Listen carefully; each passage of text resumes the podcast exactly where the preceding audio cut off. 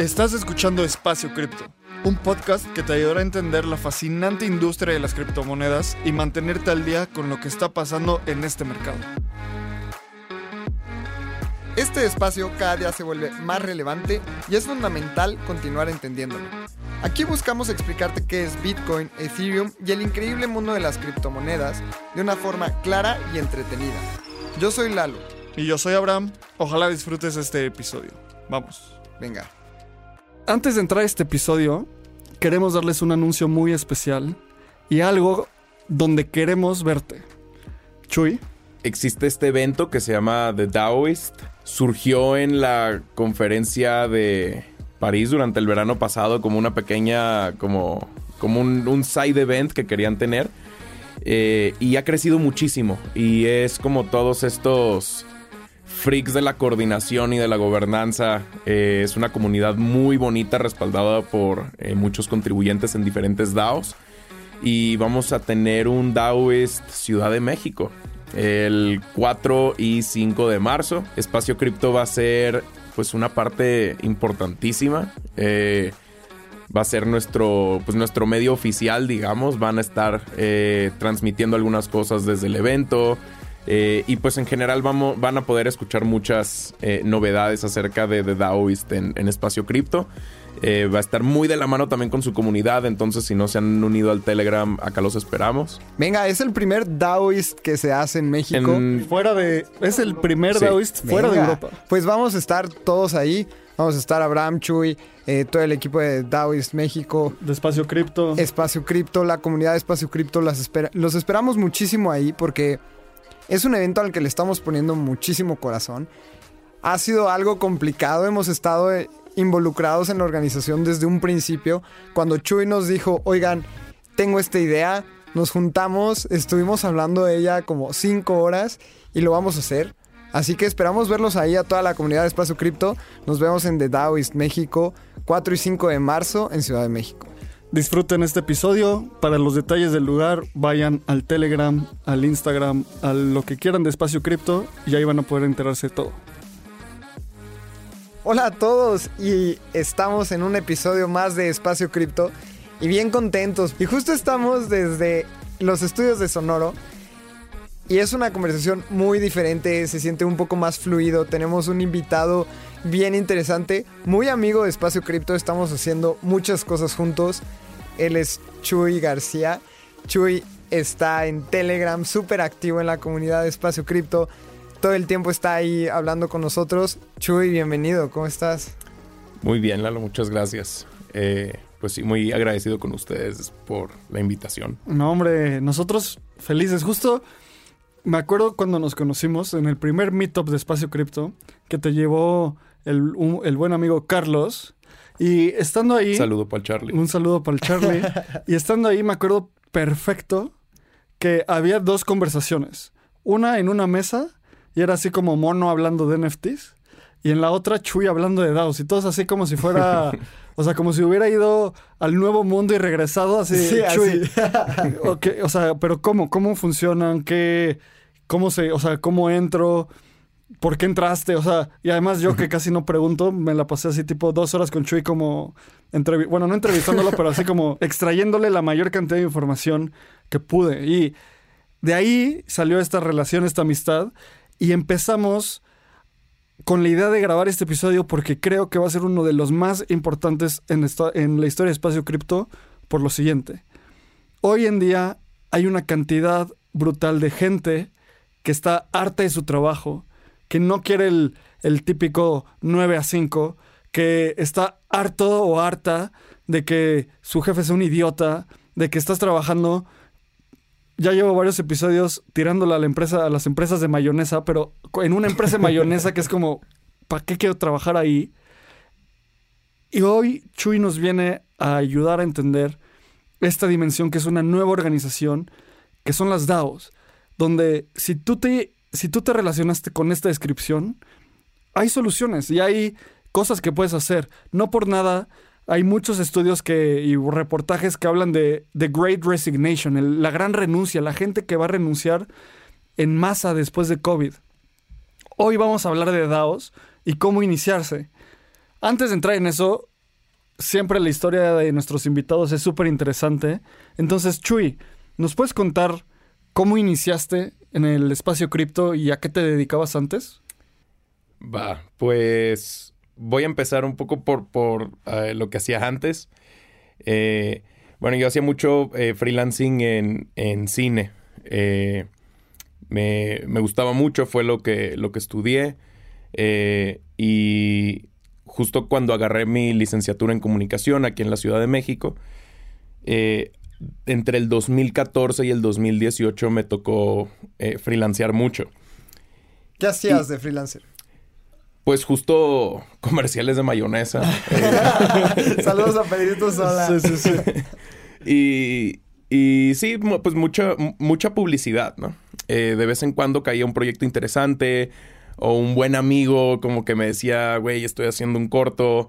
Eh, Kyle, eh, o sea, muchas invitaciones así, claro que eh, siempre era un rollo muy pues directamente proporcional, ¿no? Como el, como lo, menos que podían pagar era lo que, como lo, lo, que, lo, que, más, podía disfrutar, ¿no? Eh, y pues como lo que usaba para, eh, para subsistir, digamos, pues eran los, los comerciales de mayonesa. De mayonesa. Eh, entonces me, tocó hacer mucho esto y, y, me tocó, o sea, creo que enfermarme, ¿no? Eh, muchas malas experiencias con, con este, agencias de publicidad, con productoras, también algunas cuantas buenas, creo que es, justo eh, reconocerlo, pero eh, así, como, así como le tiras mucho a, la industria así muy, muy vertical, pues yo creo que yo también en, en, este podcast le voy a tirar mucho a las agencias, ¿no? Porque son de lo peor. y la explotación que hay hacia creativos eh, y cómo los gestionan como si fueran eh, pues justo oficinistas o, eh, como si fuera así capital humano, ¿no? Sí, desechable, algo que se va uno, ah, viene el otro, paga, paga un poquito menos porque necesita la chamba, sí, ¿sabes? Sí, sí, sí, ajá, y entre más la necesite y entre más clavado está en sus proyectos personales, más hay oportunidad para pagarle de menos y todo este rollo sistemático, ¿no? Eh, y justo pues en el freelancing eh, no tienes acceso a prestaciones, eh, no tienes, digamos, este, pues sí, o sea, algún tipo de, de, sustento, de respaldo legal, ¿no? O sea, si, si te quieren pagar en seis meses, en ocho meses, no importa que sean mil pesos, tres mil pesos, ocho mil pesos, lo que sea, pues, o sea, es este nada los puede detener, ¿no? Y, te, eh, te, vienen con estos cuentos de, ah, sí, es que tenemos que dar de alta el proveedor en la factura y nos tardamos dos meses y como todas estas historias que, pues qué onda, ¿no? Sobre todo en, en pleno 2022 con cripto y con todo este rollo sucediendo, ¿no? No, y además en creatividad, que es un rubro bien difícil, porque la creatividad es cara. O sea, hacer algo que todos hacen es muy barato, pero hacer algo diferente es carísimo, es, es muy difícil y eso debería estar muy bien pagado. Siempre cito a Naval, porque me encanta Naval, y en uno de esos dice Naval, la creatividad es el único trabajo que no va a poder ser automatizado y por ende va a ser el único trabajo que va a poder, poder hacer el humano. Todo lo demás es automatizable. Y está horrible porque también tuvimos a Ola Lu aquí en una artista de NFTs impresionante mexicana. Y también viene mucho esa historia de letargo de estaba harta de los de las agencias, de los jefes, pagan horrible, etcétera, cuando debería de ser una industria muy bien pagada porque la creatividad es difícil. Entonces, eso, eso podría ser un tema a largo plazo de decir cómo es que reprimimos tanto a los artistas y los, los encasillamos en esta caja.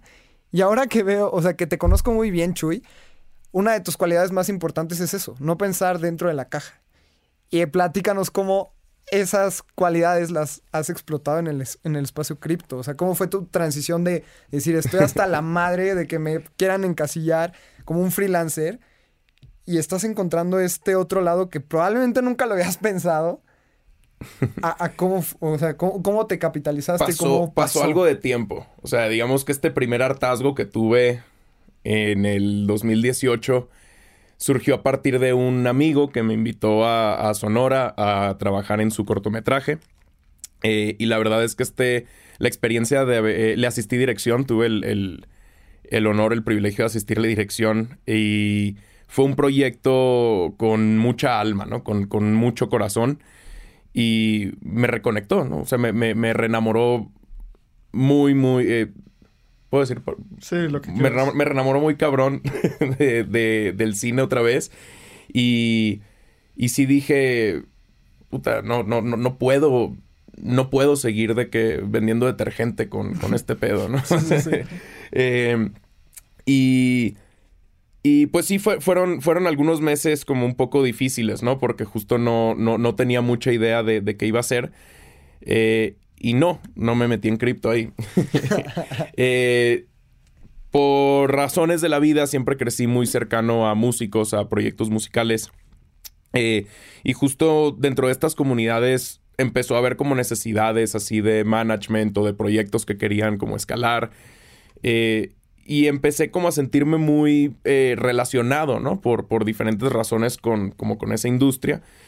Y me empezó a traer mucho la idea de como de music business, ¿no? Como todo este, todo este lado. Eh, y aparte había necesidad, ¿no? O sea, había, había como bandas que estaban eh, necesitando como de servicios así. Y, y pues aunque no, como que no, no, no me gusta el, como el orden natural de acercarse a este tipo como de dependencias y de que sí, no, pero dame un porcentaje, ¿no? Claro.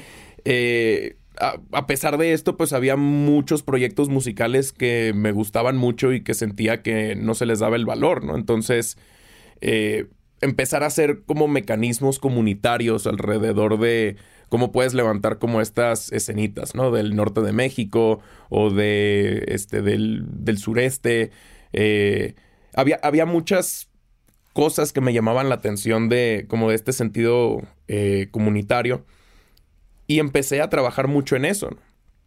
Y me empezó a ir muy bien. Eh, empezó a crecer mucho como eh, muchas de las comunidades con las que era, con las que era muy cercano. Eh, y, y a partir de eso, pues tuve la oportunidad así de repente con, con, con, algunos, con algunos medios, con algunos recursos, encontrar proyectos, ¿no? Que como que necesitaban el rollo de, ah, siguientes pasos. Ah, es que grabé este álbum en mi cuarto y me gustó mucho, pero pues lo publiqué y soy famoso por accidente. O sea, como mu- muchas Claro, historias claro. así, sobre Claro. todo en, en, en el interior de la República, ¿no? Que cada vez son más comunes. Y, y estaba, estaba padre como poder de repente ser el, el- el referente de este tipo de proyectos, ¿no? Como eh, poder facilitar diferentes cosas alrededor de esto. Y pues le empezó a ir bien a, a varios proyectos, ¿no? Con los que, eh, con los que pues les echaba la mano en, en este aspecto. Y dije, va, ¿no? Para esto, un poco de contexto, ¿no? Yo creo que en, en, en diciembre del 2018, por ahí, eh, compré, compré mi primer Bitcoin, ¿no? Y, y justo, pues, diciembre del 2018 era como la época menos popular para comprar Bitcoin Claro, porque horrible. venía de... De 19 a 3000. Sí, ajá, exacto. Y- Y, Literalmente. y- y, pues había mucha gente que creía que iba a seguir cayendo, que iba a encontrar como un nuevo piso. Y por coincidencia, ¿no? Como que le atiné al, al mero piso.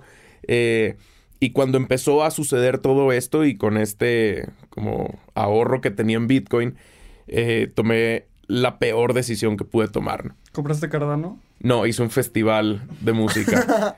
Hay peores decisiones que comprar Cardano. Wow. ¿Y qué? O sea, pero y con ese dinero de Bitcoin dijiste, a ver, ya tengo la experiencia con varios artistas, tengo varios artistas que pueden venir, voy a hacer un festival de música. Sí, voy a hacer un festival de música que traiga mucho mi respaldo, que no tenga que depender de patrocinadores.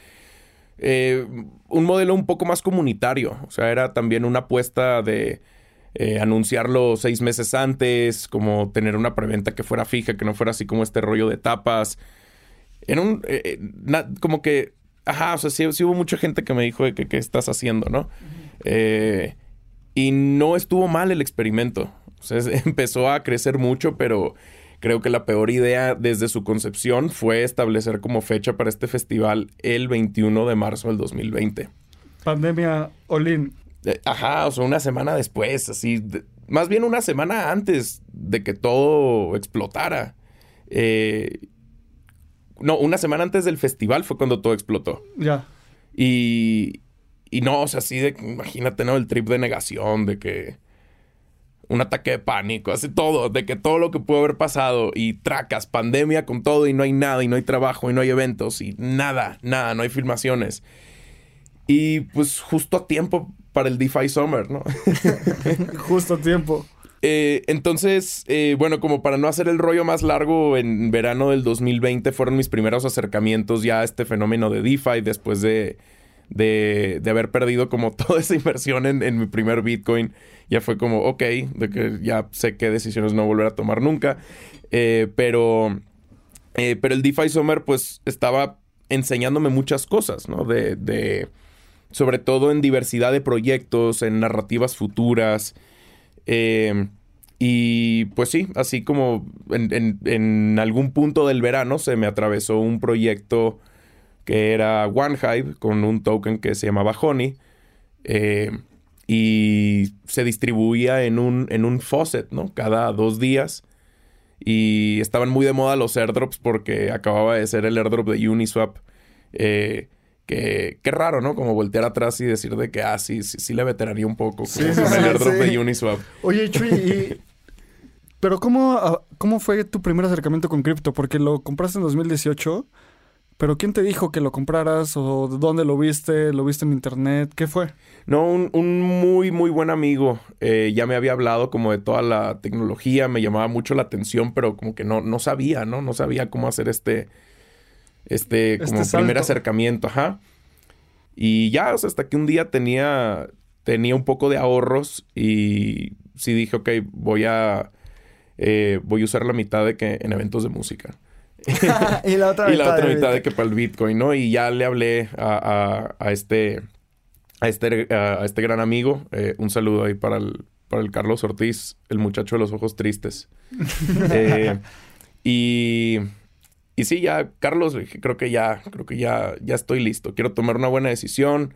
Ya sé que con todos estos gastos de que en, shows y en cosas así, que nunca voy a ver eso de regreso. Eh, pero no hay bronca, pues quiero tener como algo que donde lo pueda ver de, de regreso y que no sienta acá que estoy así de que como hablando con gente que tiene que ver con Wall Street o algo. Tienes dos cualidades muy interesantes, Chuy.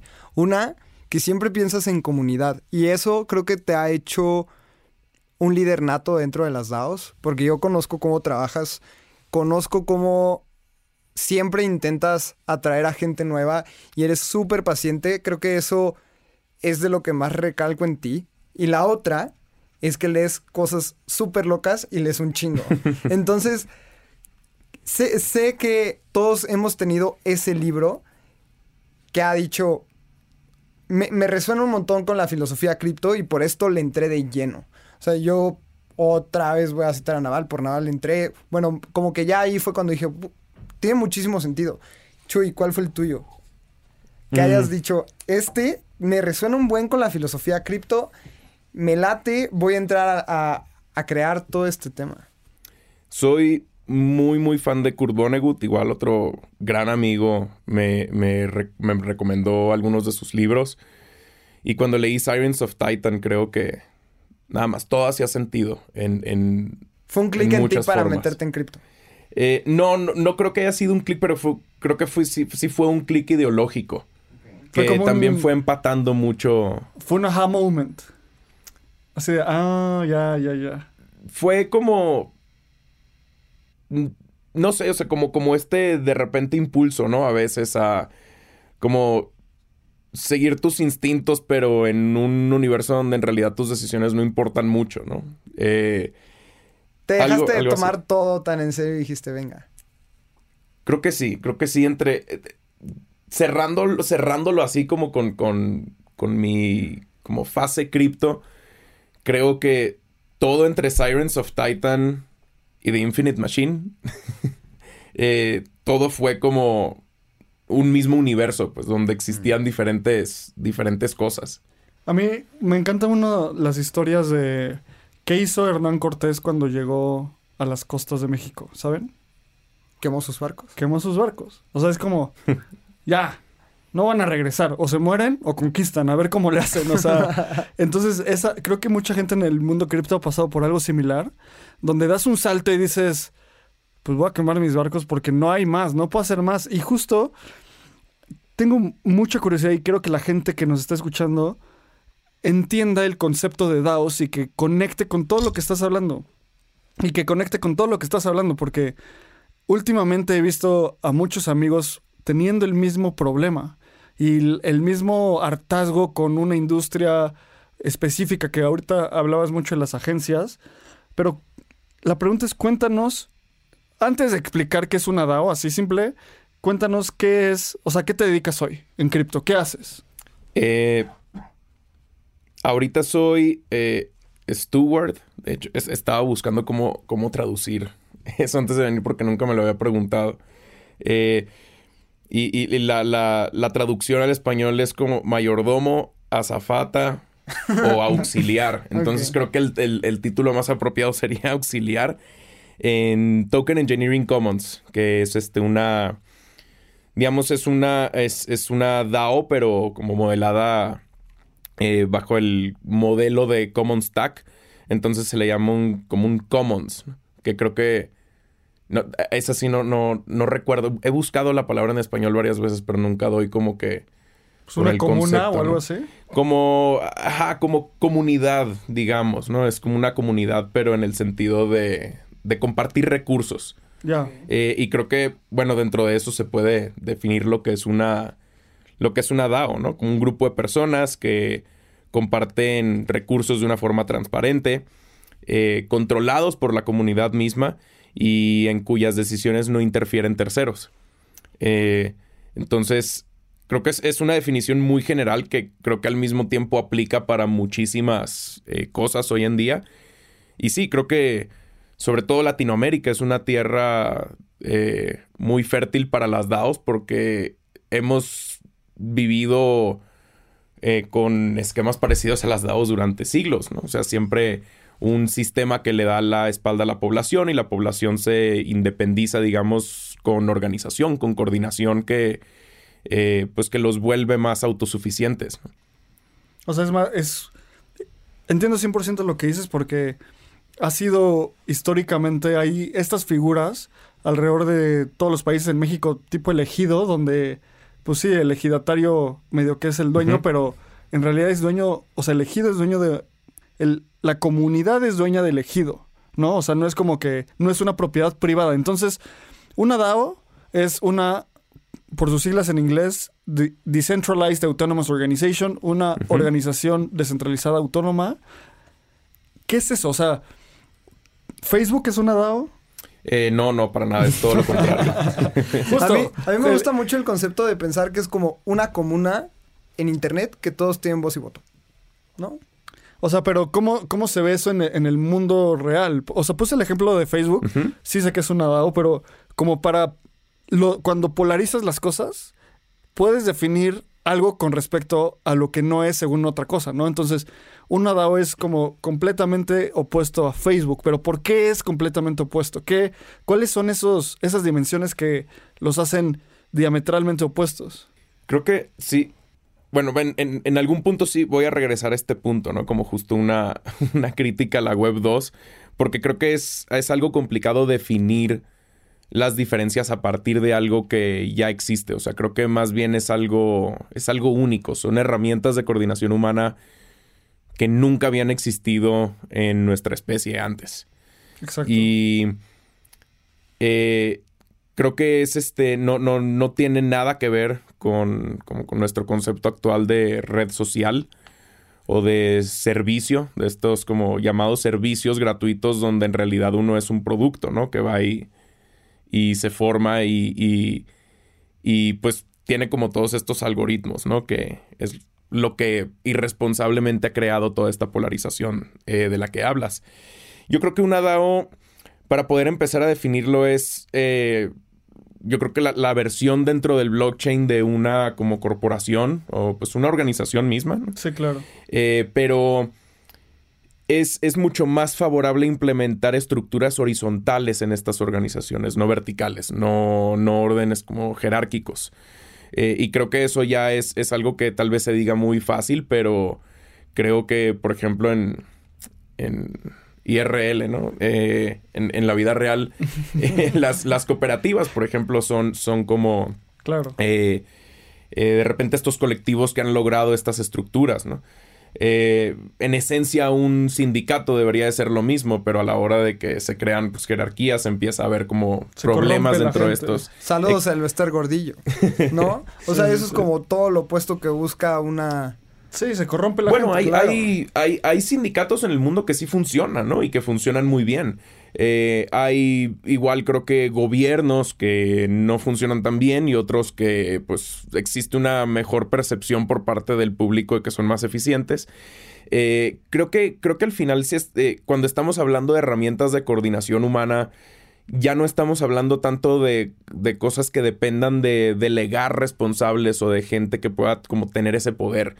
Creo que ya hablamos de, de sistemas que son más inclusivos, más democráticos, pero incluso desde su esencia, ¿no? O sea, sí, hay, mucha gente que, que sigue el eh, espacio cripto y que les ha tocado ver diferentes formas en la que entregar, digamos, ese, ese control a este tipo de sistemas eh, de, de créditos, de diferentes dApps, ¿no? Que vienen como a, a, hacer movimientos muy disruptivos en el sistema financiero pues yo creo que las DAO son como la parte organizacional de, esa, de esa evolución.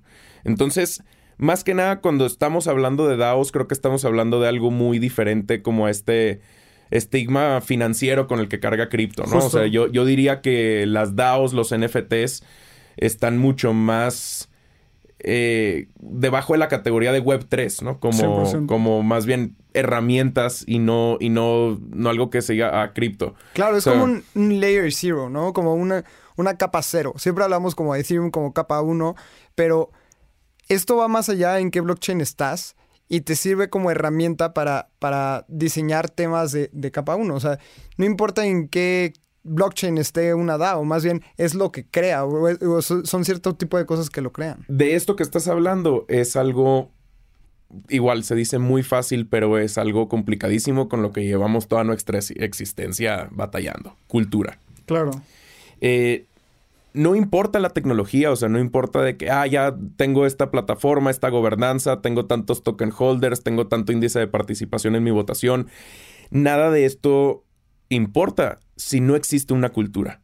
Si esta tecnología no se está aplicando a una cultura construida, eh, es muy probable que esta, pues como que, pues que, tenga éxito, ¿no? O que es muy poco probable que tenga éxito eh, y es muy probable que fracase. Sí, hablando de cultura, siento un montón como cuando tú entras a una DAO, estás entrando como una familia realmente. Y es bien interesante cómo es un lugar seguro. Cuando tú entras a una DAO y, te sientes parte de, puedes colaborar de una manera súper abierta.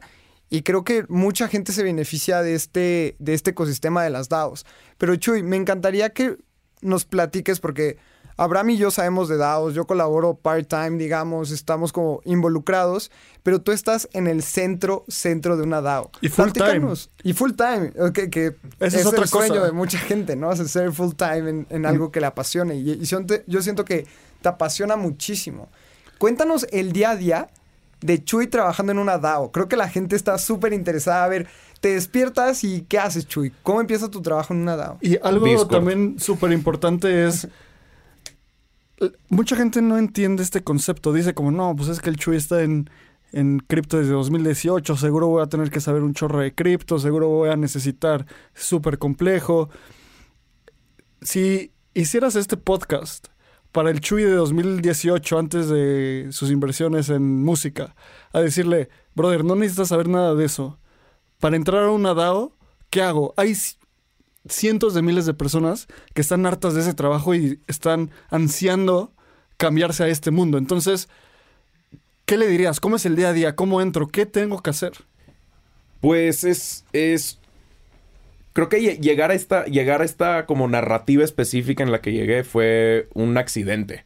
Eh, ahorita que, sobre todo cuando viene muy fuerte la narrativa de DAOs, así como existe ahorita la narrativa de, de NFTs, eh, creo que es, importante también decir como las diferencias que existen entre como la el tipo de, línea que hay en, en, las DAOs donde yo como que aterricé y fue un como un shock cultural muy, muy fuerte, ¿no? Y, y, otro tipo de modelos que son mal llamadas DAOs.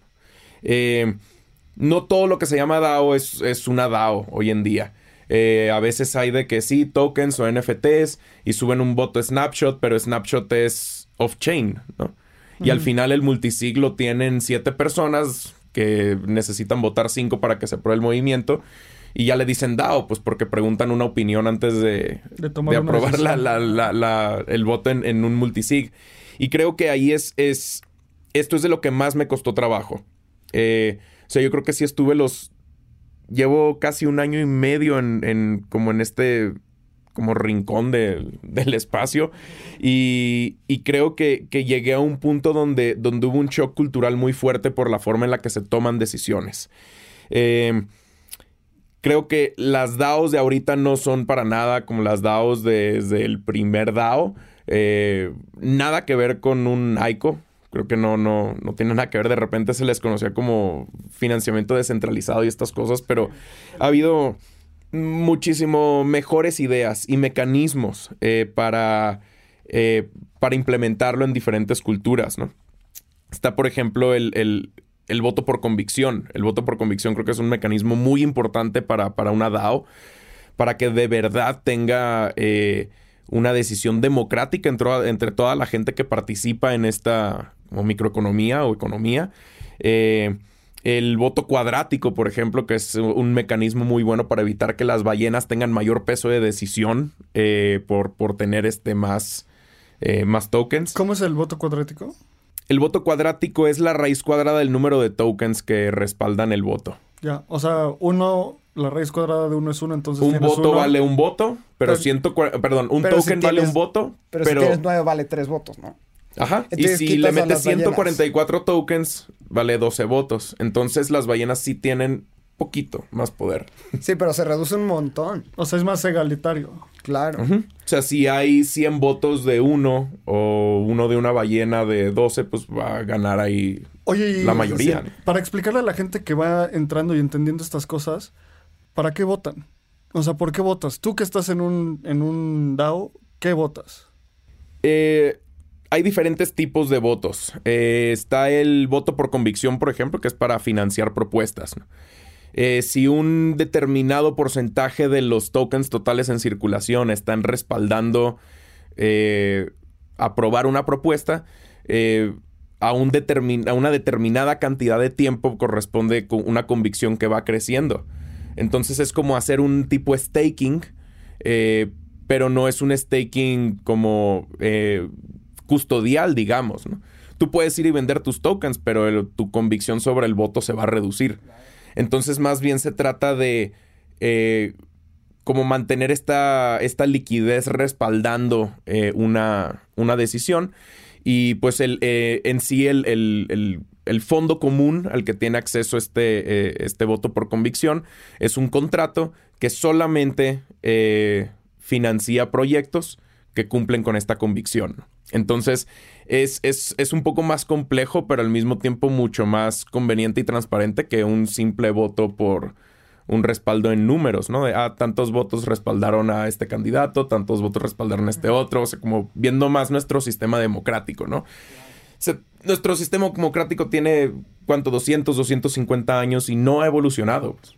Sí, eh, me creo queda que... muy claro que las DAOs es como una evolución muy natural de un sistema democrático muy corrompido, ¿no? En donde realmente le estás dando, como decías, voto, voz y voto a las personas que participen. Y si eres una ballena, pues sí lo puede ser en algunos protocolos, porque hay en algunos que ni siquiera te permiten tener más de dos, tres votos, ¿no? Entonces es una forma de democratizar las decisiones de una manera muy sencilla con Web3, obviamente sencilla hablándolo en el usuario, pues vota y ya, ¿no? Sí, claro. Pero vámonos un pasito atrás, Chuy, y cuéntanos otra vez, te despiertas, abres tu compu y qué pasa en una DAO. ¿Cómo es el día a día? Es que me interesa muchísimo que el que nos escuche diga, uy, no es tan diferente a, la empresa de mayonesas en la que trabajo. Es, eh, creo que las herramientas tal vez sean, sean diferentes, eh, sobre todo por, el acercamiento humano, ¿no? No tanto logístico. O sea, un project manager exitoso en, en DAOs no creo que sea de que eh, esta figura del, jefe, el, patrón, el güey que siempre anda atrás de ti, de que apurándote, de que tienes que entregar esto, ¿no? Y después de que se da el crédito de, ah, sí, es que yo traigo a toda esta gente en chinga.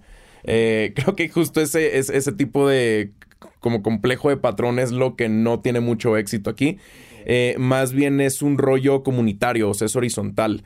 Entonces, mucho de lo que a mí me toca hacer en, Token Engineering Commons es coordinar la comunicación, pero la forma en la que la hacemos es, no sé si decir innovadora, creo que experimental, es mucho, mucho mejor, pero es, una forma justo, un, acercamiento un poco más inclusivo para creativos, ¿no? Como para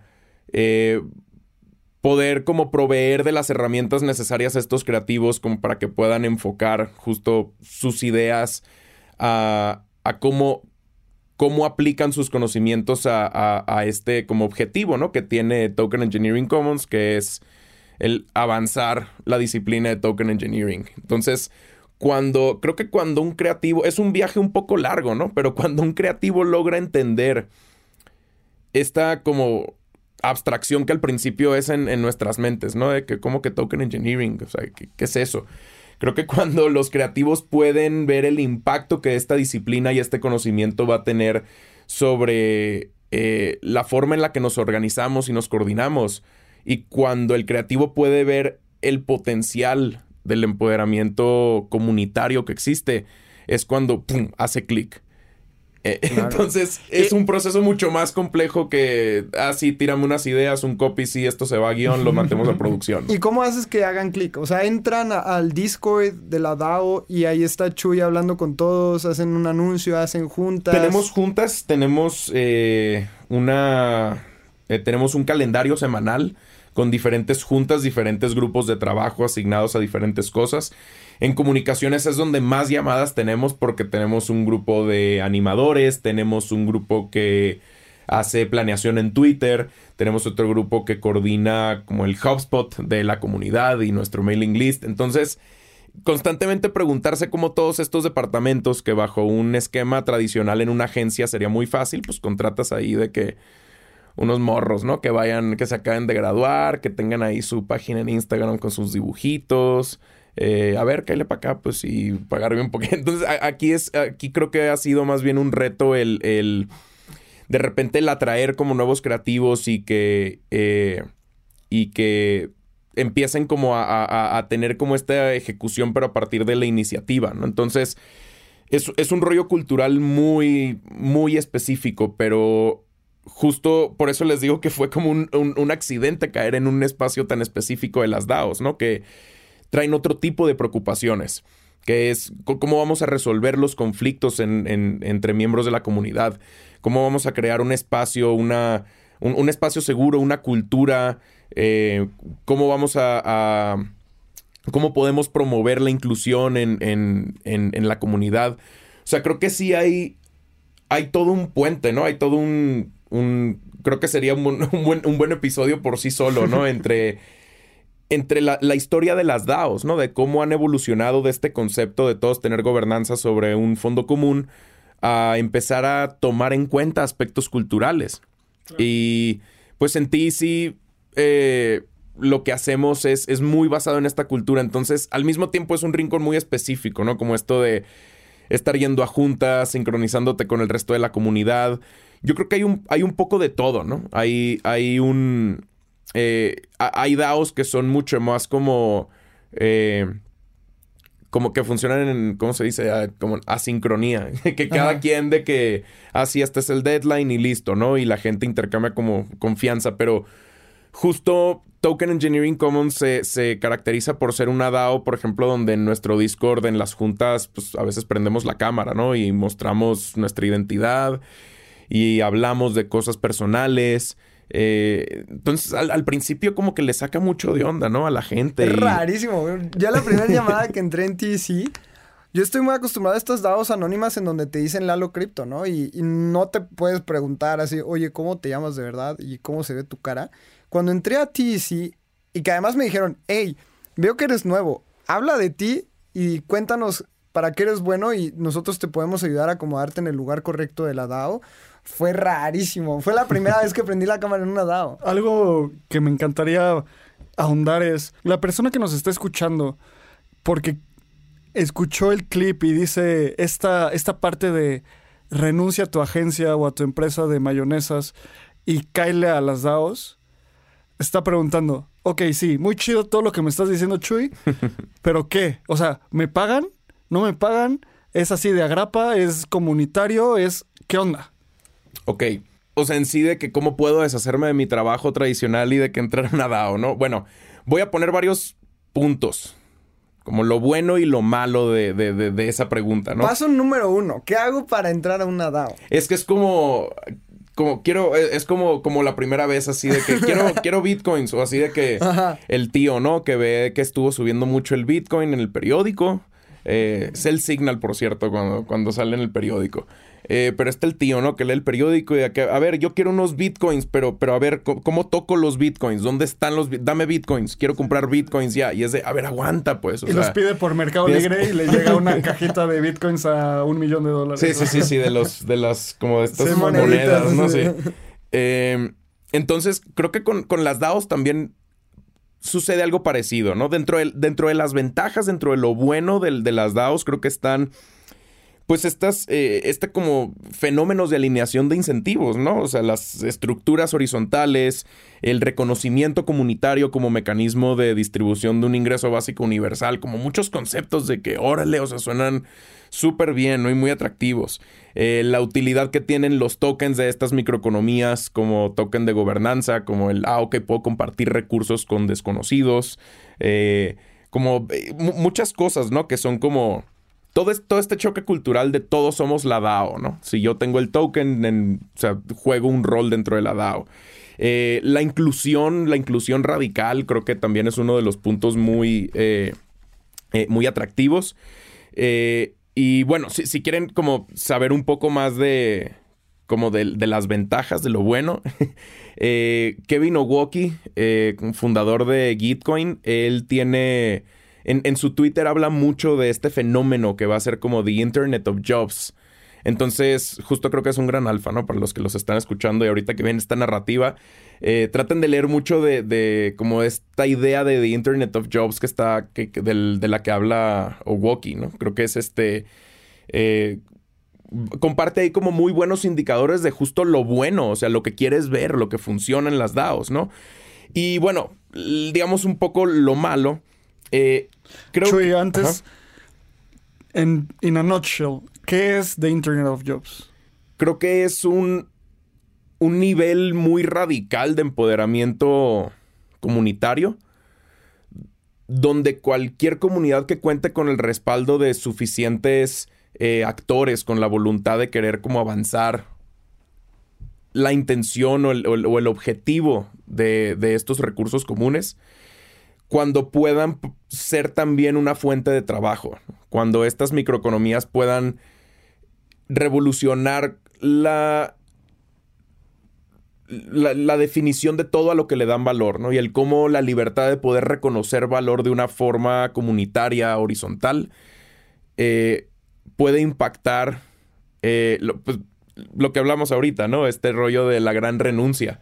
Claro. O sea, si soy un diseñador trabajando en una DAO es Internet of DAOs. Eh, perdón, Internet of Jobs. Eh, eso creo que es... es, eh, creo que todavía es muy temprano para decir, o sea, el verdadero impacto del potencial que tiene. Pero sí, o sea, la idea es justo creativos, ¿no? Creativos que puedan como acercarse a estas comunidades, que las comunidades estén buscando, ¿no? Que, que, que en vez de tratarse de una eh, de una fila de personas afuera y a verla que jale, que le pague menos. Eh, más bien es como, no, necesitamos un miembro en nuestra DAO que también va a compartir una identidad, que también va a compartir una, una opinión, principios, ideales. Eh, que necesita tomar decisiones colectivamente con nosotros, ¿no? O sea, si necesitamos un freelancer, pues ahí está como el, el, el, bounty board, ¿no? hay muchas DAOs que tienen bounty boards y eso es como el freelancing, ¿no? Pero de verdad una integración comunitaria en ese nivel, eh, creo que va a ser su propio fenómeno. O sea, es, muy, creo que es muy, muy pronto, ¿no? Como para tratar de, de saber que, como el, el impacto que puede tener. Sin embargo, estoy convencido de que los creadores, los, los creativos, son los que tienen la bandera, ¿no? Ahí el, el, los líderes, como en esta primera ola de fenómeno alrededor de Internet of Jobs, y los intermediarios son pues, los, los, los últimos, ¿no? Chuy, nos tienes en ascuas. O sea, yo siento que Ahorita tengo una hamburguesa enfrente que se ve buenísima, que se llama Dao. Y te estoy diciendo, güey, ¿cómo me la como? Y, nos cuentas un chingo, güey. Y ya nos dijiste que el, está buenísimo. ¿Cómo? ¿Cómo entra un Dao? Ya. Espérate, te voy a decir lo que está podrido de la hamburguesa. Te quiero decir también lo que está mal. Bájame la hamburguesa, me la quiero tragar. Mira, no, no, estamos ahí aún, no estamos todavía en el Internet of Jobs. Eh, hay un estudio que hicieron Gitcoin y Bankless que les recomiendo mucho. Eh, hablan mucho de tamaños de DAOs, de cómo se fondean, de las actividades primarias que tienen. Y ahí también habla como de lo que no está bonito, ¿no? Como de lo que todavía hace falta mucho por mejorar. Y creo que es la de las principales razones por las cuales la gente no puede dejar sus trabajos tradicionales y treparse una DAO así de la, de la noche a la mañana, ¿no? Eh, mira, este estudio tuvo 422 entrevistados de 223 DAOs en 290 ciudades del mundo. Entonces... Es una muestra representativa. Eso te, te habla de cierto nivel de inclusión, ¿no? Entonces, ah, está padre que estas organizaciones no necesitan delimitarse a las fronteras en las que existen geográficamente, ¿no? Pero, por ejemplo, dentro de esta muestra aproximadamente un 70% eran hombres entre 20 y 40 años, un 1% se identificó como no binario y el resto eran mujeres. Entonces ahí es como, ok, necesitamos mejorar esto si esto va a escalar. Pues si de verdad va a haber un Internet of Jobs, se necesita mejorar este aspecto, ¿no? Y el cómo se construye esa cultura es una, como de los principales... Eh, como desventajas que veo yo para que para que el rollo escale, ¿no? Como para, ah, ¿cómo le entra una DAO? No, pues tiene que haber una alineación de principios y de inclusión eh, geográfica, eh, de género. Eh, es, es, todo un tema, ¿no? También muy, muy complejo. de la muestra de este estudio, la mayoría de los entrevistados contribuyen entre una y dos DAOs. Esto creo que es también muy importante, ¿no? Hubo una minoría que dijo participar entre 3 y 6 DAOs, pero por lo general, eh, estos participantes estuvieron de acuerdo en que más de dos DAOs son como microcontribuciones, pues no son contribuciones formales o es mucho así como, ah, el güey que viene a freelancear de repente, ¿no? El que agarra estos bounties, que entrega bien, que entrega tiempo, todo bien, pero pues no... Eso lo intenté y, fracasé horrible. O sea, como saben, tengo un trabajo tradicional dentro del ecosistema cripto, pero también colaboro en DAOs. Y, y en ese momento quieres ser parte de todas, porque todas es muy, muy interesante colaboro en Bankless, eh, Bankless DAO prácticamente ya todo el tiempo, pero en un momento dije, Chuy, quiero entrar. Y ahorita Chuy nos va a decir cómo entrar, pero Chuy me lo dijo. y entré y estuve en muchas llamadas y me encanta TDC. Y después entré a otras DAOs que probablemente no es, mejor no, no, nombrarlas porque me di cuenta que no estaba tan cool. Pero después de tres, cuatro DAOs yo decía, es que quiero estar en todas. Y te das cuenta que no puedes, o sea, quieres todo el pastel y es, es muy agotante. Yo intenté eso al principio. Yo, yo tuve ese error también. De, decir, wow, todas estas DAOs que hacen todas estas cosas y te quieres comer todo el pastel y te indigestas a la mitad, ¿no? Sí, no, colaboras ni en ninguna bien. Exacto. No, te llevas... Eh, pues es como un trabajo tradicional. ¿Cuántos puedes tener? Dos, y, la, y, la, gente se la rifa porque necesita dos chambas, ¿sabes? Eso, por ejemplo, es uno de esos aspectos que creo que son muy importantes mencionar, ¿no? Como todo el disclaimer antes de, ah, me quiero meter a DAOs, es de, a ver, aguanta. En, en lo personal, yo contribuyo en Token Engineering Commons un 80% de mi tiempo y el otro 20% de mi tiempo que le dedico a DAOs lo hago para contribuciones en OneHive, que son como proyectos un poco más chiquitos, ¿no? Eh, OneHive fue la primera DAO a donde empecé a contribuir y creo que le tomó un poco más de tiempo tener una dirección fija, ¿no? De qué era lo que quería hacer. Y en este tiempo fue donde encontré Token Engineering Commons. Entonces, eh, en algún punto, por más DAOs que encontré que me interesaban mucho, sí dije, no, pues no puedo. Y después salió este estudio y decía justo eso, que la mayoría de los que contribuyen en una o dos DAOs tienen una diferencia de aproximadamente 70-30, 80-20. Y dije, ah, órale, como que Tiene sentido. soy parte de esta cifra 100%. Me identifico. Esto hubiera sido mi respuesta, ¿no? Si me hubieran entrevistado. Eh, entonces, creo que hace falta muchísimo todavía en el espacio de DAOs por inventar, por descubrir. eh, que puedan igualarlo a, a- a un trabajo tradicional, ¿no?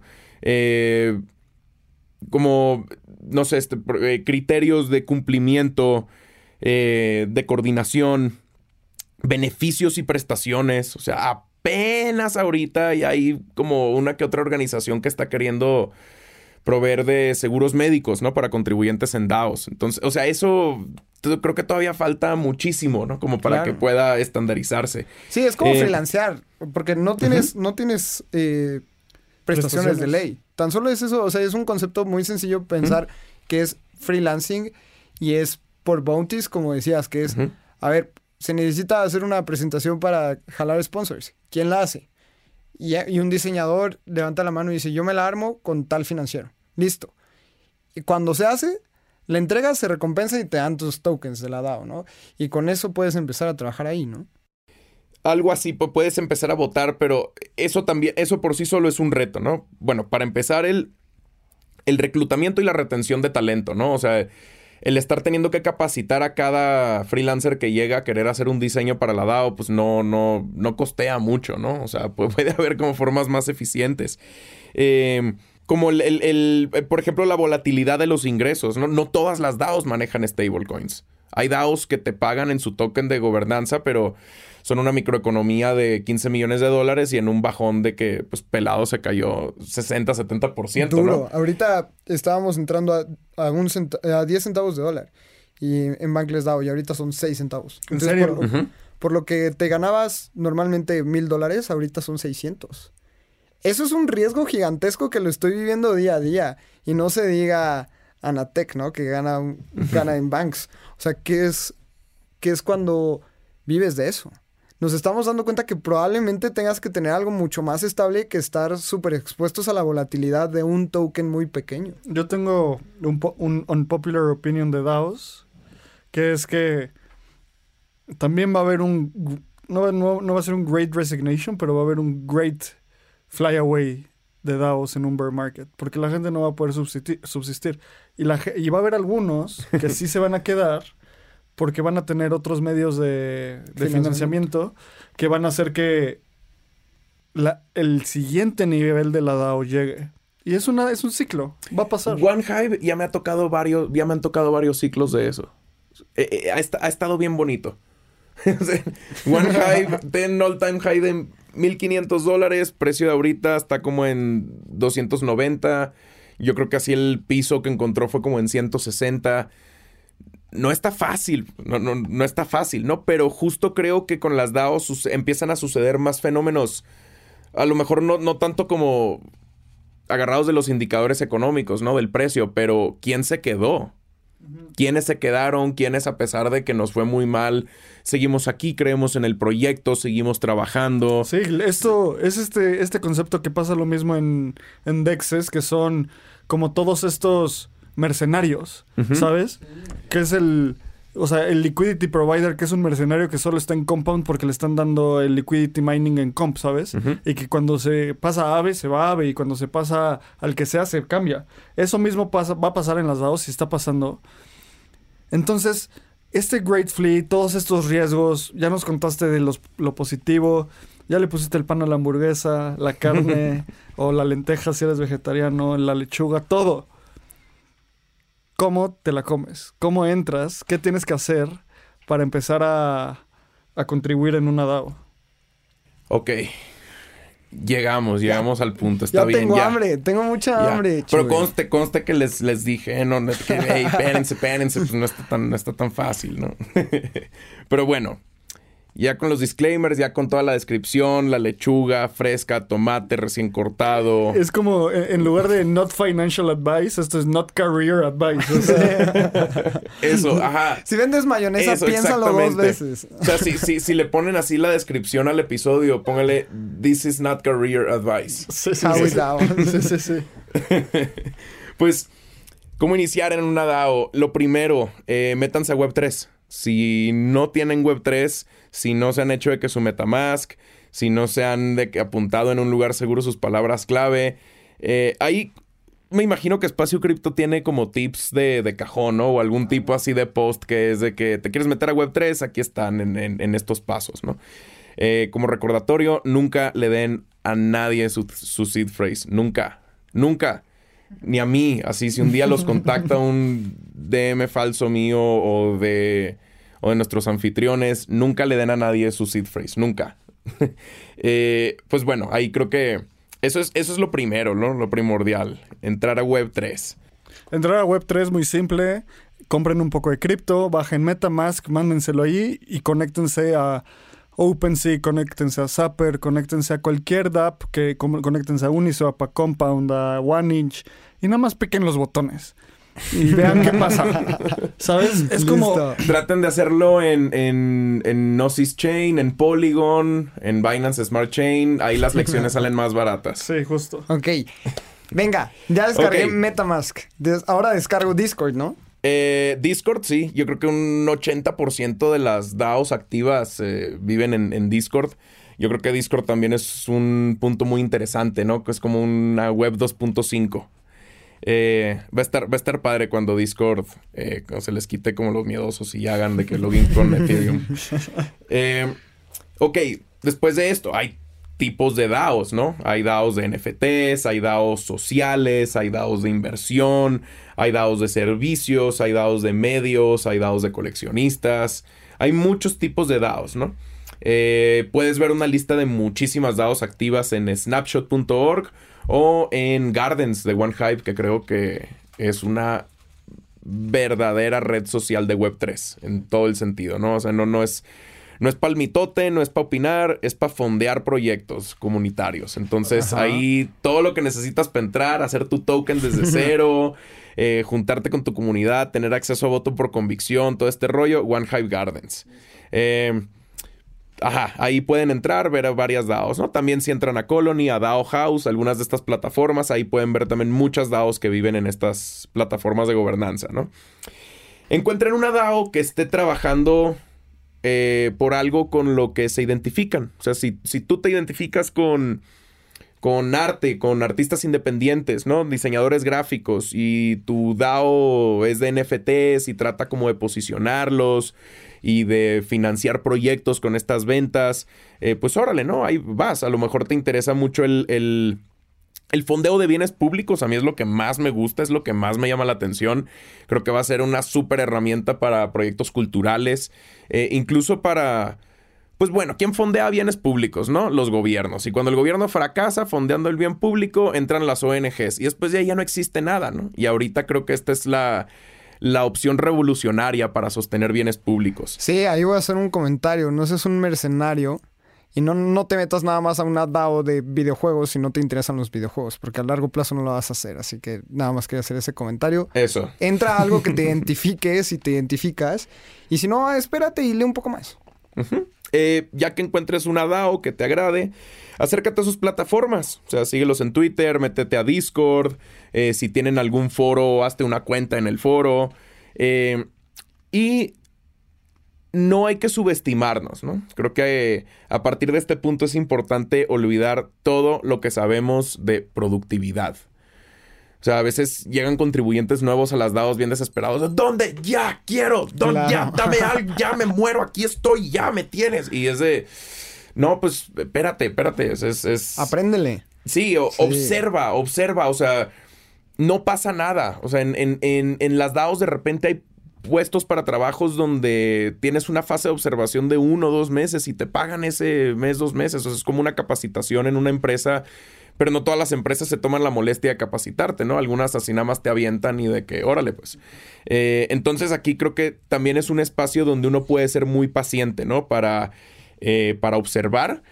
eh, y para crear una buena reputación en, la comunidad, ¿no? O sea, hay, hay de repente muy buenos sistemas de recompensas eh, que solamente por interactuar con la comunidad, por dar likes, por recibir likes tú, por llegar, presentarte, la gente tiene distribuciones, a veces eh, quincenales, a veces mensuales, de su token de gobernancia, ¿no? En el Token Engineering Commons tan pronto lancemos nuestro TC token la semana que viene. Bueno, creo que para cuando salga este episodio ya va a haber salido, entonces... eh, justo si vienes y te presentas y tienes reconocimiento de parte de la comunidad, te toca una parte de distribución de nuestro token de gobernanza. Entonces es, eh, creo que parte de la fase de observación, ¿no? No, no, no hay una forma de explicarle a la gente, sí, mira, ven, pórtate bien, alinea tus valores, tus principios con la comunidad, que la comunidad lo reconozca y te va a llegar algo que es lucrativo. Como, ay, o sea, Lo siento mucho como cruza cuando, varios cables, ¿no? Eso. cuando estaba chico y había gente jugando fútbol en la cancha así de tu colonia y, o sea, tú tienes que llegar y decir, oye, me da chance de jugar y entras y no te pongas a pedir el balón como, como loco ni te creas el, el mejor jugador. O sea, espérate, te va a llegar, te va a llegar la bola, no vas a poder jugar, pero tampoco te sientas Messi cuando entres, porque lo único que vas a generar es rechazo y repudio. Eso, o sea, es, es ten una conciencia de que siempre que te acercas a una DAO, ya esta DAO tiene sus líderes, eh, tiene sus programadores, gente de diferentes talentos y ya esta misma comunidad sabe dónde reconocerlos, dónde encontrarlos. No le tengas miedo a la fase de observación. O sea, observa, intégrate, platica, conoce gente, aprende algo. eh, da- date una vuelta, pues date una vuelta por ahí antes de llegar luego, luego, así a trabajo ya. de que- ¿Qué quiere decir date una vuelta? Meterse al Discord, navegar los canales, ¿qué es exactamente? Ok. Un, un tip, no tratar de seguir todos los canales en un Discord. Ese es un error también. Tratar de cubrir todo lo que está pasando en una DAO es un error. Trata de enfocarte en el departamento que te gusta de esa DAO. Y Eh, el departamento puede ser tipo, mm, entiendo perfecto, tipo Zapper, que está eh, un canal en español, está un canal que habla de el siguiente, la siguiente fase de los NFTs, hay un canal que habla de lo- los siguientes deployments que van a hacer, o sea, como que identifica, o sea, el tipes identifica dónde tú podrías agregar valor y surfea ese canal. Eso, o sea, eh, trata de agarrarle la onda a los contribuyentes regulares de ese canal. Ve más, trata más bien de observar cómo ese canal se coordina y se integra con el resto de los grupos de trabajo. O sea, llegar y tratar de cubrir todo y entender todo en una sentada o en una semana, no, no, no se puede. Es- Eso Sí. es un, sería un muy mal consejo, ¿no? Creo que... Y es físicamente imposible, hay mucha información. Muchísima, hay muchas cosas pasando y justo en este estudio de, de Gitcoin y Bankless está interesante, ¿no? Porque hubo una gran mayoría de DAOs que funcionan con entre 0 y 50 contribuyentes y hay algunas que tienen más de 5 mil contribuyentes. Sí, Eh, no. Entonces, o sea, imagínate tratar de rastrear las actividades de... No, pues, pero... eh, Qui- Quiero al- contar mi experiencia, porque justamente a mí me pasó todo. O sea, todos los errores que Chuy está diciendo, yo los cometí. Yo, yo un día que dije, a ver, quiero, quiero entender qué onda con las DAOs. Me compré. Los que me conocen muy bien saben que me gusta mucho el pulque. Entonces me compré mis dos litritos de pulque. Me senté enfrente de la compu y dije, voy a entender DAOs. Entré a una DAO que era gigantesca, 14 mil contribuyentes. Y hay canales de todo. Entonces les voy a contar mi experiencia. Entro y literalmente imagínense que entran a un edificio con 15 pisos y cada piso es un departamento. Entonces yo dije, a ver, mis habilidades son, este, sé product management, hablo español, tengo un podcast, sé, hacer cosas de podcast y listo.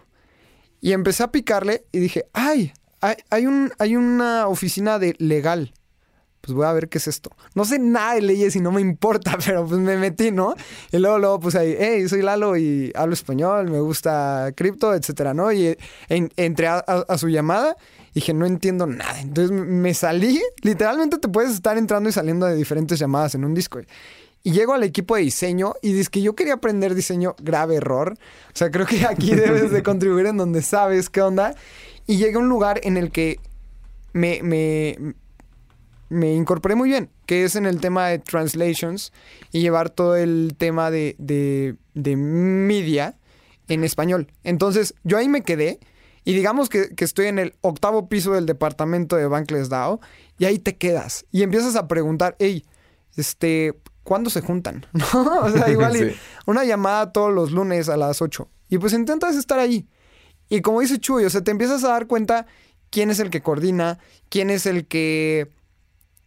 Normalmente hay alguien de onboarding, ¿no? Al, al que literalmente sí le puedes aventar todas las preguntas. Sí, sí, sí, ese es, de hecho, es, es una recomendación también. Traten de ubicar la llamada de onboarding. Hay, hay comunidades que tienen y hay otras que no. Pero traten de llegarle por los espacios sociales que tengan las DAOs. Llegar y platicar y despejar dudas libremente es mucho más relajado y tranquilo que llegar a una junta de trabajo y creer que, oigan, pero ¿qué hacen aquí? De- Sí. Eh, pero sí, sí, creo que son muy buenos tips estos, ¿no? Como entrar a las llamadas de orientación, eh, siempre irte al canal en Discord donde dice Start Here, así o... Siempre hay uno de lo esos. básico, ajá, o sea, siempre vete a eso, siempre checa mensajes que estén pineados en los canales, como antes, antes de hacer preguntas está padre. Y si ya llevas un rato y lo que sea y no está la pregunta, apúntala, no importa, o sea, son... La, la mayoría de estas comunidades dan muy buenas bienvenidas. O sea, se, se siente, se siente un poco extraño justo la cultura, ¿no? Recuerda que en el espacio cripto la cultura es win and help win. O sea, no es como que vas a entrar y va a decir así alguien como "Ot- otra persona que no sabe nada y le tengo que dar el hombro". No, no es, no es, no es tu empresa tradicional. Es como mandas un mensaje y la gente va a decir, hey, ¿qué onda, Chuy? Ah, qué chido que hiciste un festival que fracasó, pero bueno, ¿qué pedo? ¿En qué te ayudo? ¿Sabes? O sea, Sí, es. es eh, yo creo que hay una, hay una ley muy. eh, igual, de las cosas que se dicen fácil, ¿no? Pero son una revolución. Y creo que en el espacio de las DAOs, la colaboración siempre puede mucho más que la competencia. Eh, pero en, en- en formas a veces radicales, ¿no? Uno se imaginaría que dos DAOs que están haciendo lo mismo tienen razones para competir. Al contrario, tienen muchísimas razones para colaborar. Y así como una macroeconomía se beneficia de interactuar con otra macroeconomía, de tener importaciones, exportaciones y de que a los dos nos vaya bien, pues imagínense en un esquema organizacional, comunitario, eh, microeconomías que puedan interactuar, ¿no? Con una y otra. Entonces hay, hay, hay muchas formas de como de ver esta cultura reflejada, pero creo que sí es eh, eh, olvidar, olvidar todo lo que sabes y dejarlo afuera y como tratar de pegarte una reseteada, ¿no? Sí, hace poquito, justo en un newsletter escribí este tema de antes yo buscaba ser recompensado y después aporto valor porque ya soy recompensado. Y después hice un clic a aporto valor y seré recompensado. Y creo que esto es lo mismo en las DAOs. Es de repente estas, entras a estas llamadas y vas a tener la oportunidad porque va a existir que digan, oigan, si eres un diseñador, sigo con mi ejemplo de diseñador. ¿Quién, quién hace un POP? Necesitamos un POP para recompensar a la gente que se une a estas llamadas. sí, o sea, hoy y para la gente muy novata es, necesito una imagen, un PNG con este brief. Sí, es como un NFT. Oiga, necesito una medalla a la gente que, que entra a estas llamadas. ¿Quién lo hace? Y ahí es cuando lo tomas. Oigan, yo me lo armo. Y entregas valor y serás recompensado. Eso, eso es otro gran tip. Eh, no tiene mucho futuro llegar a las DAOs y decir, hey, hola, eh, aquí estoy, eh, Aquí soy diseñador, CV". aquí está, aquí les dejo cualquier cosa, me dicen, ¿ok? me No, marcan. no, hay que buscarla, hay que entrar y encontrar a alguien que esté diciendo, necesito esto, y alguien que diga, yo sé hacer esto. Mi primera gran contribución, o sea, a mí cuando me entró el chip, fue en OneHive. Un día que necesitaban ayuda haciendo un stream de un AMA, ¿no? Un, Ask Me Anything de estos eventos como que, que- que tiene- tienen mucho éxito en el espacio cripto, ¿no? Y OneHive quería hacer un AMA y yo veía que estos programadores genios querían hablar del, de Gardens, ¿no? De esta plataforma, pero un año antes de que saliera. Eh, y, y sí decía como, neta, no, no saben hacer streams, ¿no? Como, wow, se pueden hacer cosas bien. de- Sí, pero no sabemos hacer streams. Órale, yo llego, yo pongo, así va a estar el rollo. Y les mandaba de que documentación súper clara, así le vamos a hacer, vamos a entrar a una llamada, de que como todo el ruteo así de cómo iba a estar el rollo para que funcionara de que bien. Y, ajá, igual y sobreexplicado, pues, pero... Vas listo. a abrir Zoom y después vas acá y listo. ¿no? Ajá, y yo voy a estar capturando la pantalla y yo la voy a estar streameando y acá la voy a meter antes por OBS para... de- o sea, como algo que igual y yo llevaba haciendo toda la pandemia por aburrimiento, ¿no? Así que ayudando toquines digitales así de bandas acá que querían transmitir y que dije, ah, pues ahorita ando bien como fresco, ¿no? En el tema de los streams, yo les ayudo. Y ahí, o sea, me acuerdo que les ayudé. Y me pagaron súper bien en un punto en el que necesitaba la lana y, dije, órale, o sea, aquí entró el chip. O sea, ok, necesito buscar dónde, dónde puedo aplicar con conocimientos, ¿no? Entonces, eh, creo que eso también tiene mucho que ver, la, actitud, eh, la actitud con la que te acerques. El, el, mayor consejo que yo puedo dar cuando entras a una DAO es, don't be an ass. O sea, no, don't be an asshole, ¿no? O sea, sé buen, sé buen pedo, sé un compa ahí, oye, yo te ayudo. Eh, normalmente hay canales de water cooler o en donde la gente literalmente entra a platicar. Entra ahí y han sido las conversaciones más cool que he tenido en, dentro de las DAOs. Sí les puedo decir que hay muchos que no son Ponzi. E, es muy interesante el tema cómo se, se fondean las DAOs, patrocinadores. Eh, hay, mucha, hay muchas empresas que, que piden consultancies to DAOs y hacen este tipo de research, obviamente pagados, etcétera. Entonces, sí, ese es el mayor consejo. sé buena onda. Te, te va bien si eres buena onda. Sí. Oye, Chuy, y ahorita hablaste de que fuiste bien recompensado, ¿no? Creo que ese es uno de los principales puntos para las DAOs en Latinoamérica. O sea, regresando al ejemplo de las agencias, que son de los lugares donde hay más explotación y también no están tan bien pagados, la industria creativa.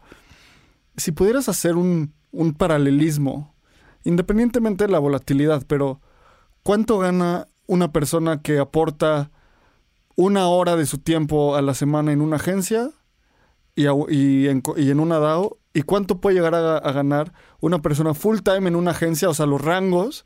¿Y cuánto podría llegar a, producir una persona en, en, una DAO? Es... Sí, es muy variable. Muy, muy, sí, sí, sí. Eh, hay, hay, DAOs que pagan en stablecoins, hay DAOs que pagan en su token de gobernanza, o sea, puede, puede variar por diferentes razones. Me ha tocado conocer a varios diseñadores gráficos que dejan sus trabajos tradicionales por meterse de lleno a DAOs, ¿no? O sea, imagínense, cada producto que sale necesita, tiene necesidades de marketing, de diseño.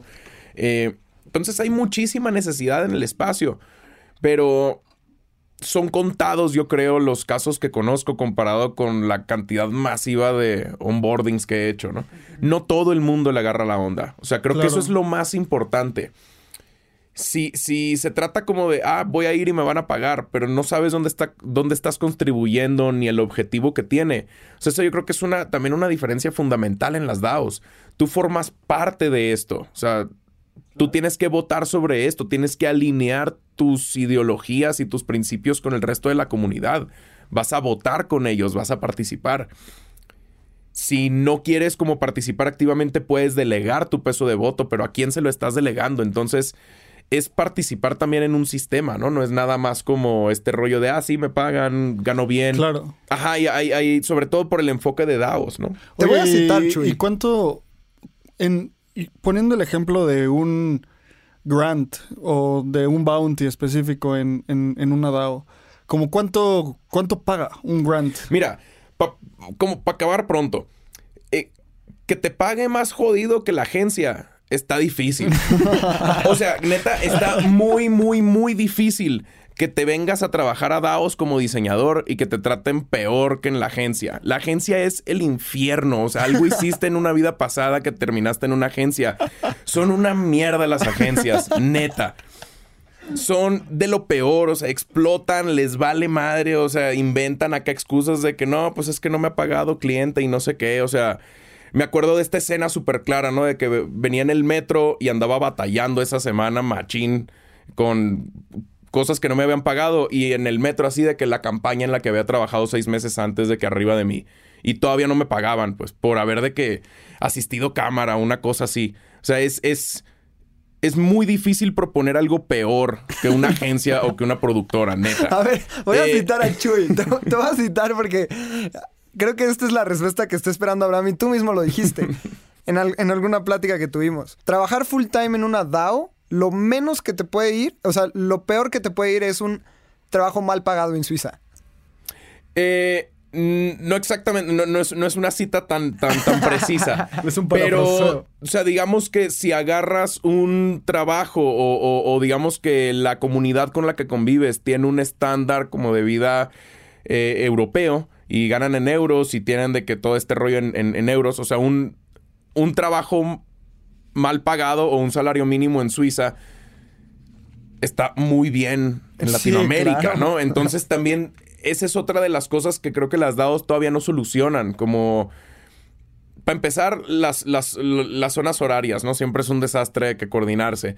Pero las diferencias geográficas, eh, sociopolíticas, eh, económicas, eh, creo que también es, es, o sea, va, si estamos hablando de un sistema abierto como global que empieza a pluralizarse de esta forma y que la adopción empieza a crecer mucho, pues más bien queremos crear nuevos estándares, ¿no? No es de que, ay, quiero contribuyentes para mi DAO, voy a ir a buscarlos a Latinoamérica porque pues ahí les puedo pagar poquito y se Sí. emocionan de que es en cripto. O sea, no, no, no, no... ¿Para qué? Pues, ¿para qué, se está haciendo todo esto si no va a tener un impacto significativo sobre, sobre este tipo de diferencias? Entonces, creo que es muy importante también acercarse con la actitud correcta, ¿no? O sea, sí- sí hay, hay DAOs que ofrecen bounties de 200, 300 dólares por, por un diseño, ¿no? Que, órale, pues o sea, está muy bien de que haces varios de esos y de que sacas cuentas y dices, no, pues sí me está yendo mejor que en la agencia. Justo esto que Repito, está dijiste. cabrón que te vaya peor que en la agencia. Justo esto Pero- que dijiste, es- está bien interesante el click porque decías, voy a ir a Latinoamérica a buscarme gente, ¿no? Yo estaba en una DAO, no va a dar el nombre, era una persona de Suecia y estábamos hablando de cuánto íbamos a cobrar por traducciones. Y era un, un documento como de cinco hojas. Y lo vi- yo lo veía muy bien, ¿no? X. Y, dijeron, vamos a cobrar 100 dólares. Y el de Suecia dijo, nos estamos vendiendo muy barato. Y, yo así como, wow, o sea, dos mil pesos mexicanos por traducir un documento de cinco hojas y el, sueco no lo quiero hacer. Mañana aprendo sueco, Es que justo, o sea, ahí va uno de, las, de, los, de los ejemplos más padres de cripto que es, si hay, una, si hay una ineficiencia en el mercado, el mercado la va a tomar. O sea, si las dos fueran abusivas y fuera, a ver, tú pon tu bid, así, ¿cuánto quieres que te paguen? Pues ahí va, va a haber gente muy necesitada en Latinoamérica, no, pues yo cinco, 50 dólares y jalo, ¿sabes? O sea, entonces justo es como hago clic entre la cultura de las DAOs, la cultura de trabajo y la necesidad. ¿Por qué no hacen esto las DAOs? Mi hipótesis es porque la cultura en cripto, una vez más, es gana y ayuda a ganar. No es, no es un juego suma cero, no es la explotación donde... Creo que Chuy puso una agencia alguna vez, no, es cierto, las odia. o sea, o podríamos, como dice Pompliano de eh, short banks and long Bitcoin, para Chuy es short agencias, long las DAOs. O sea, Uh, ma- macizo. Sí, sí, sí, sí. Eso lo va a tatuar. entonces, a final de cuentas, esto es todo un, un camino. Algo que también me falta pensando, estoy pensando en el amigo al cual le voy, le voy a enviar este podcast, que espero que lo escuche hasta este momento, si no, pues ni modo. Una de las preguntas sería, ¿dónde leo qué hace cada una de las DAOs? No me puedo meter a Discord y en Discord hay un directorio de DAOs. Eso no funciona. Bueno, más bien, eso no existe. Pero ¿dónde, qué sitio es un directorio de DAOs? ¿Dónde puedo leer qué hace cada una? Hay varias plataformas. eh, la mayoría emergentes, ¿no? Eh, hay una que me gusta mucho que se llama Positive Blockchain, eh, que es DAOs que están enfocadas en, en bienes públicos. Hay otra que se llama eh, DeepDAO, que igual es una plataforma así como, como el CoinGecko de las DAOs. Eh, pero están, eh, eh, ahorita están trabajando en hacer algunos ajustes y como que ven venir la narrativa y el crecimiento de la demanda, entonces como que quieren estar al pedo y están pasando, están pasando buenas cosas en esa plataforma, en DeepDAO.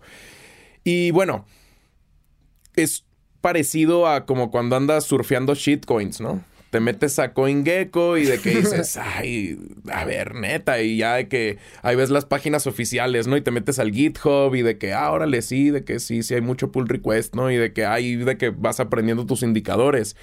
Eh, creo que el, el Discord casi siempre es donde, donde hay más actividad, pero siempre la página oficial, ¿no? También creo que es, es, es una parte muy válida de saber si es valor, no sé qué onda. Tienen la página actualizada, eh, funciona todo bien, o sea, es, es, a final de cuentas no importa por lo que estén trabajando estas DAOs, pues creo que la, la- la- la gran oportunidad va a ser que cualquiera puede especular sobre esto, ¿no? Y Claro. que dice, ah, esta comunidad está bien pilas para hacer esta actividad, creo que va a subir el valor de su token de gobernanza eh, y especulas con eso, aunque no tengas nada que ver directamente con la DAO. Es como cualquier organización. Te metes a su página y si está pedorrona, si no jala, pues vas buscando otras cosas. Sí. Chuy, este ha sido uno de los episodios más interesantes de Espacio Cripto. Llevo en mi timer una hora veinte de pura sabiduría de cómo entrar a, de cómo entrar a las DAOs, los pros y contras, y al final, ¿qué es? Muchas gracias por venir. Sin duda alguna tenemos que hacer más de estos episodios. ¿Y dónde la gente se puede poner en contacto contigo? ¿Dónde la gente te puede encontrar? En Web3. No, no, no tengo Instagram, no, no- ningún producto del Zuckerberg. Eh, mi Twitter lo uso con, con otros propósitos. eh, pero si entran a. si entran algunas DAOs A Discord. eh, en el Gnosis Chain, por ahí me pueden ver. En Token Engineering Commons también estoy casi todos los días en Discord. Eh, en el Telegram de Espacio Cripto también de repente estoy por ahí. Eh, entonces, ajá, más bien estoy como que ahí de, de Daoist, como que perdido ahí por en medio. Eres el, el, el individuo con su capa, caminando, sabiendo cómo... Así como vienen muchas cosas. Usted, todos lo van a entender eventualmente. Algo así. En, en One Hive hay un contribuyente que se llama Luigi Lemon. Nunca, nunca he visto su cara. eh, nunca, es, es un limón con unos lentecitos y que cambia de gorro. Mira. Entonces lo conozco por su avatar. También, también se pueden las DAOs. Está Venga. padre eso. Oye, Chuy, por último, la pregunta que le hacemos a todas las personas en Espacio Cripto. Si le pudieras decir algo a Satoshi, si tuvieras a esa persona enfrente, ¿qué le dirías? Paro antes de que te vayas. Puedes nada más especificar que no eres Craig Wright. Solo eso. Es muy simple. Pues, Chuy, muchísimas gracias por venir. A nosotros nos pueden encontrar en Twitter. Nosotros sí estamos con el Zuckerberg porque ahí están ustedes. Porque está, solo estamos con Zuckerberg porque ahí estás tú que nos estás escuchando. Entonces, nos puedes, nos puedes buscar en Twitter, en Instagram, en Telegram. Súmete a nuestro newsletter, ponle las estrellas que creas que sean necesarias de este episodio. Y nos vemos en el siguiente. Muchas gracias. Muchas gracias a ustedes.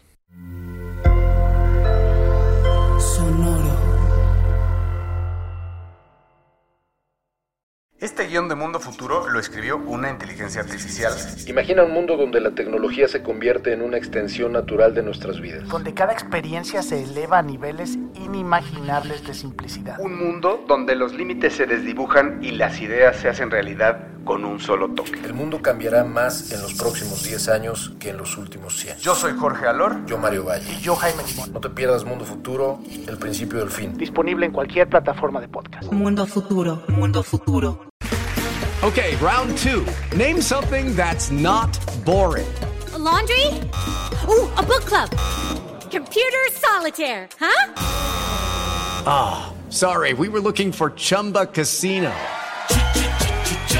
That's right. ChumbaCasino.com has over 100 casino style games. Join today and play for free for your chance to redeem some serious prizes. ChumbaCasino.com. No purchase necessary. Where prohibited by law. 18 plus terms and conditions apply. See website for details.